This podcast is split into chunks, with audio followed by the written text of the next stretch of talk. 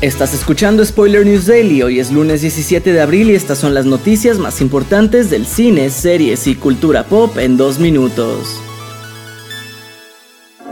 El juego del calamar podría tener un remake estadounidense a cargo de un director muy conocido por Netflix, esto de acuerdo a un nuevo rumor que está corriendo en redes sociales, a partir de que el conocido insider Jeff Snyder comentara en su podcast The Hot Mic que la plataforma de la N ya tiene en desarrollo una versión occidental de la serie surcoreana y que tiene la mira puesta en David Fincher, a quien conoces de Seven, Mindhunter, House of Cards y muchas más, para producirla y dirigirla.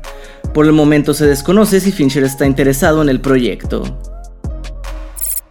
En otras noticias, luego de que Amazon comprara el estudio MGM por 8 billones de dólares, la empresa ya se prepara para dar luz verde a nuevos proyectos televisivos y cinematográficos de Robocop, Legalmente Rubia, Barbershop, The Magnificent Seven, La Pantera Rosa y The Thomas Crown Affair.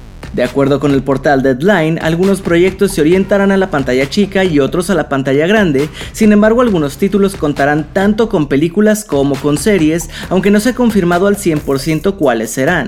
Además tampoco se ha confirmado, pero hay rumores de la posibilidad de un nuevo proyecto de la legendaria saga de terror Poltergeist. Cerramos con la noticia de que un clásico televisivo de los 90 Guardianes de la Bahía o Baywatch, su título original, volverá a la televisión a través de una nueva versión que será desarrollada por la compañía productora Fremantle.